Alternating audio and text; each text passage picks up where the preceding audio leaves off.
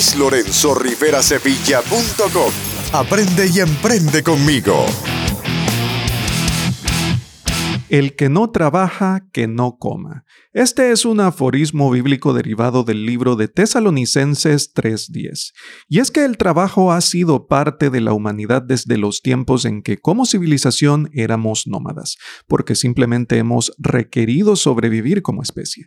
Sin embargo, posteriormente con el nacimiento de la agricultura, una vez que nos volvimos sedentarios, toma un rumbo diferente adquiriendo el concepto que hoy en día seguimos utilizando, definiéndolo como una ocupación retribuida o el esfuerzo humano aplicado a la producción de riqueza en contraposición al capital. Y ese es precisamente el punto al que quiero llegar, la relación capital-trabajo que dio paso a la celebración de su Día Internacional a raíz de los eventos que ocurrieron el 1 de mayo de 1886. No entraremos en detalles sobre la historia que inició esta celebración, pero sí analizaremos cuál es su significado hoy en día y hacia dónde nos dirigimos con esta.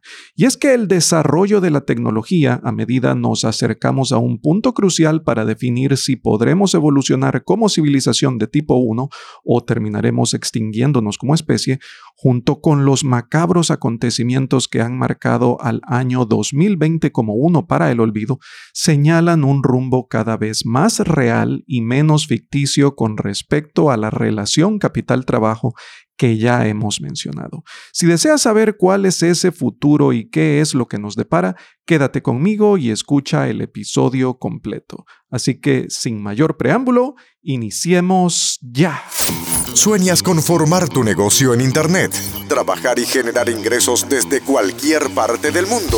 Has llegado al lugar correcto. Luis Lorenzo Rivera Sevilla.com. Emprendimiento, autoempleo, teletrabajo y negocios online. El podcast para aprender y emprender. Guías prácticas, consejos y cursos que te muestran cómo lograrlo. Y ahora, tu anfitrión, Luis Lorenzo Rivera Sevilla. Este episodio del podcast en realidad es para tomar conciencia sobre lo que está ocurriendo en el mundo, para crear conciencia y tomar acción en realidad. Porque lo que está ocurriendo con la transformación digital que estamos experimentando era algo que ya venía ocurriendo. Sin embargo, a partir de los acontecimientos del año 2020, que no los voy a mencionar porque sabes perfectamente a lo que me refiero, todo este proceso se aceleró exponencialmente, iniciando con el teletrabajo o el famoso home office. ¿Qué pasa con esto? Bueno, las empresas se han dado cuenta de que de pronto no es necesario tener al empleado, al colaborador, dentro de las oficinas o instalaciones de la compañía para que éste pueda rendir su trabajo. Obviamente, si es un ambiente de producción en el área de manufactura, se requerirá siempre del esfuerzo humano para que esta fuerza laboral se encuentre presente en el lugar de trabajo. Sin embargo, un porcentaje importante de esta fuerza laboral, de este recurso humano, perfectamente puede llevar a cabo su labor desde casa o desde alguna otra ubicación gracias a los procesos de transformación digital. ¿Qué ocurre con esto? Bueno, número uno, se cuida la seguridad de las personas, su salud, su higiene y su seguridad, que definitivamente debe de ser la prioridad número uno por parte de las empresas, porque como ya todos sabemos, el recurso humano es el recurso más importante de cualquier negocio, es el recurso más importante que posee cualquier compañía. En segundo lugar, las compañías han aprendido que se ahorran ciertos costos. Por ejemplo, si antes una compañía servía el alimento a sus empleados, ahora ese es un costo que se evita. Lo mismo ocurre con el suministro de energía eléctrica y otros gastos. Estos gastos en realidad han pasado a formar parte de las personas que se quedan trabajando en casa. Ahora esto es parte de la cartera de costos y de presupuesto mensual familiar que cada persona trabajando desde casa debe manejar. Sin embargo, las empresas también han sufrido esto al igual que todo el mundo, porque todos lo hemos padecido en mayor o en menor grado. ¿Por qué? Porque las empresas ahora tienen una nueva estructura de costos. Recuerda que deben invertir en un protocolo de bioseguridad y en comprar insumos para ejecutar dicho protocolo, para asegurar así la higiene, la salud y la seguridad de sus colaboradores. Y si bien es cierto, no necesitamos ser genios para darnos cuenta del brutal golpe que ha soportado la economía mundial y el tiempo importante que llevará a recuperarla y llevarla al nivel en donde se encontraba previo a los nefastos acontecimientos del año 2020, hay una cosa que no podemos dejar de observar y ha sido la preparación para la adopción de los procesos de transformación digital que muchas empresas tenían. Esta ha marcado la diferencia entre la supervivencia o la desaparición de muchísimos negocios en el mundo. La pregunta es, ¿nosotros como individuos estamos preparados para hacerlo? ¿Estamos siguiendo las tendencias tecnológicas y las tendencias del mercado? Más aún hoy con lo que está ocurriendo y la forma en la que nos hemos visto obligados como individuos, como profesionales o como compañías a adoptar esos procesos de transformación. Esa es la pregunta que realmente debemos hacernos, porque aquel que no esté listo, aquella empresa que no esté lista, simplemente va a desaparecer. Su porcentaje de oportunidad de supervivencia es prácticamente nulo. Observamos exactamente el mismo fenómeno con otros modelos de negocio que no necesariamente tenían adaptado dentro de su protocolo de servicio al cliente las entregas a domicilio. Un ejemplo claro de esto son los supermercados. No todos estaban listos, sin embargo pudieron hacer ajustes rápidos y tomar ventaja de los servicios de terceros de empresas que se encontraban previamente establecidas para con ellas poder hacer llegar sus productos de primera necesidad a los ciudadanos que se encontraban confinados en sus casas. La lección que nos deja todo esto es la misma con la que titula su libro Andrés Oppenheimer, Crear o Morir. La innovación constante debe formar parte de todo proceso y de todo negocio. Necesitamos estar en un círculo de mejora continua constantemente. Todo lo que hemos hablado en esta primera sección del episodio se resume a un término, comercio electrónico. El comercio electrónico inició ya por el año de 1994 con la fundación de Amazon, el gigante del comercio electrónico que hoy todos conocemos.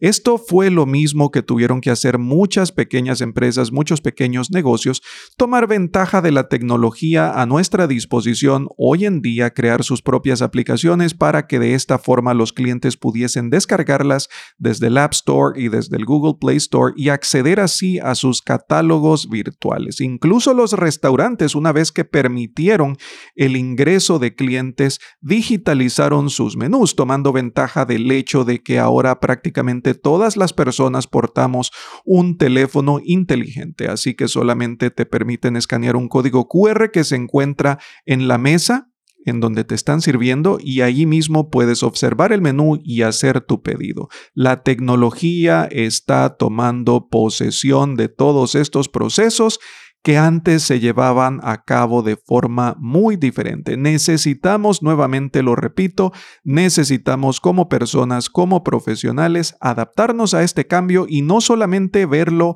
a tiempo presente, sino extrapolarlo y saber exactamente qué es lo que ocurrirá a futuro o tratar de predecirlo al menos. Es precisamente ese el propósito de este episodio. Hagamos un alto y reflexionemos sobre esta primera porción de contenido compartida. ¿Acaso seguirán siendo los puestos de trabajo los mismos y operando de la misma forma?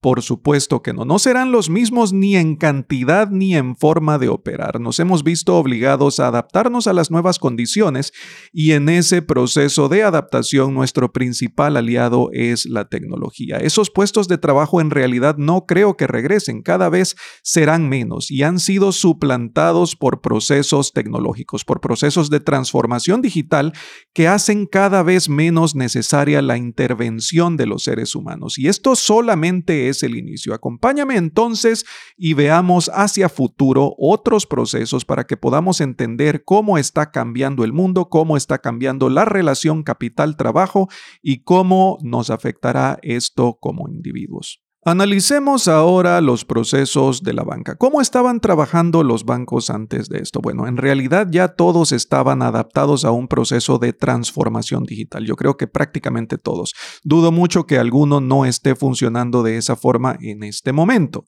Sin embargo, ¿qué es el proceso de la digitalización del dinero como tal? ¿Qué es el Bitcoin sino dinero digital?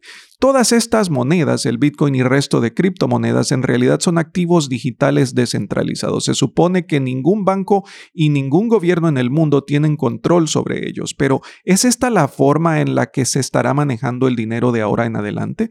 Muy probablemente sea así. Yo creo que el dinero físico está próximo a desaparecer. Aun y cuando se hable de un gran reseteo mundial y de teorías conspiratorias, con las que no diré si estoy de acuerdo o desacuerdo, cada quien podrá sacar sus propias conclusiones, pero aún con todos esos fundamentos reales o ficticios, la realidad es que el dinero sí se está transformando y se está volviendo digital. Ya hemos mencionado en capítulos anteriores que incluso compañías grandes como Tesla, de la mano de Elon Musk, están apostando muchísimo por el uso y la aceptación del Bitcoin. No digamos del resto de criptomonedas, si nos ponemos a pensar que todas ellas pueden compararse con este activo digital y cambiarse contra este. Así que hacia allá va el rumbo de las cosas. Las tarjetas de crédito son dinero que ya no manejamos de forma física. Así que necesitamos adaptarnos nuevamente para saber exactamente cuál es el rumbo que va a tomar todo esto. ¿Y cómo está siendo afectada la banca? ¿Necesita siempre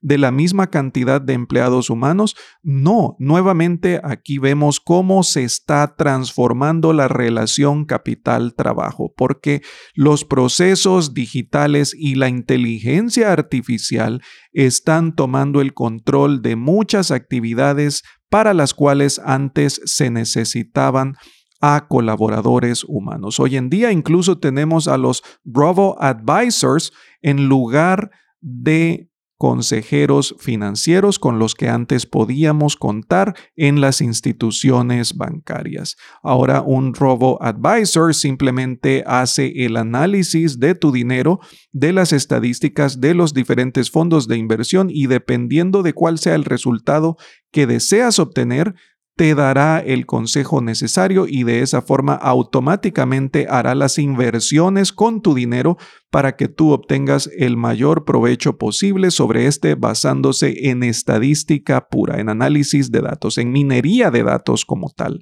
Así que este es otro proceso que está cambiando y para el cual cada vez son menos las personas necesarias. ¿Hacia dónde nos dirigimos entonces? ¿Cuál es el rumbo de las cosas? Bueno, creo que está claro hacia dónde nos dirigimos. Es más, ya estamos en ese camino. La inteligencia artificial de aquí a algunos años, 20, 30, 50 o 100 años, qué sé yo, habrá cambiado la forma en la que las cosas funcionan. ¿Por qué? Porque habrá sustituido los puestos de trabajo que actualmente desempeñan las personas por máquinas, por robots. Serán las máquinas y serán los robots quienes tomen las decisiones y ejecuten las labores que hoy la mayoría de seres humanos hacemos. Pero entonces, ¿cómo será esto? ¿Cómo funcionará la economía si las personas ya no podremos trabajar y no devengaremos un salario a cambio de ese trabajo? Bueno, se habla de un concepto llamado renta básica universal o por su nombre en inglés Universal Basic Income. Pero ¿qué se necesita para que esto funcione? Conceptualmente hablando, se necesita de un solo gobierno y de una sola economía, lo que quiere decir que para ese momento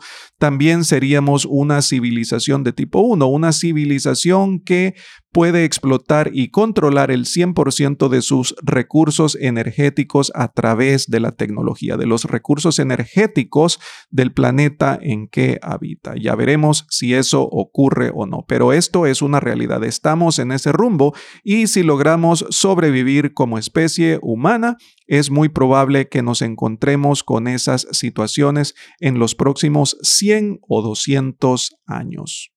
¿Qué podemos hacer entonces como individuos, como personas con respecto a todo esto de lo que hemos hablado? ¿Sigue siendo acaso la relación capital-trabajo la misma y no necesito hacer nada? Por supuesto que no. La relación capital-trabajo ya vimos que está cambiando y seguirá cambiando. Está cambiando a pasos agigantados a un ritmo sumamente acelerado y para ello necesitamos transformarnos también, adaptarnos a esta situación y tomar ventaja de la era digital en la que vivimos y explotar la economía del conocimiento. ¿Cómo? Formando empresas digitales, formando negocios virtuales que generen ingresos reales, vendiendo nuestro conocimiento en Internet, creando productos y brindando servicios, tomando ventaja de plataformas tecnológicas como los webinars, las videoconferencias, para de esta forma poder llegar siempre a nuestros clientes si es que ya los teníamos o alcanzar nuevos públicos objetivos y seguir sirviendo a estos mercados metas a través de procesos de innovación para solventar las necesidades que están surgiendo, necesidades que no son las mismas de hace uno o dos años. Muchas necesidades son completamente nuevas, producto de la época que estamos viviendo y de los problemas que estamos afrontando. Esto es lo que puedes hacer. ¿Y cómo lo puedes hacer? A través del e-learning. Perfectamente puedes tomar los cursos que ofrezco a través de mi escuela de negocios en Internet o leer mi blog o suscribirte a mi podcast. De hecho, en este momento que estás escuchando este episodio, ya estás aprendiendo, ya estás haciendo algo por ti y por eso te invito a que lo compartas con alguien más para que esta persona también pueda darse cuenta de lo que está ocurriendo y cómo está cambiando el trabajo y la relación capital-trabajo a nivel mundial en esta nueva era.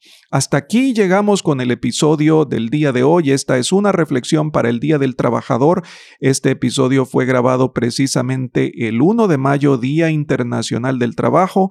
Gracias por escuchar, gracias por compartir. Recuerda suscribirte a mi podcast en Google Podcast, en Apple Podcast o en cualquiera de las plataformas de distribución masiva de este tipo de contenido. No olvides hacer clic sobre el vínculo que te dejo a los show notes para que puedas ampliar más el tema. Nos encontraremos la próxima semana en el siguiente episodio en donde juntos seguiremos aprendiendo y emprendiendo. Hasta pronto. Chao. Este episodio ha terminado, pero tu jornada de aprendizaje apenas ha comenzado.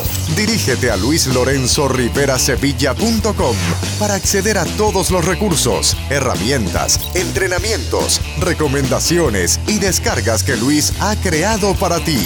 Te esperamos en el siguiente episodio de Emprendimiento, Autoempleo, Teletrabajo y Negocios Online, el podcast para aprender y emprender.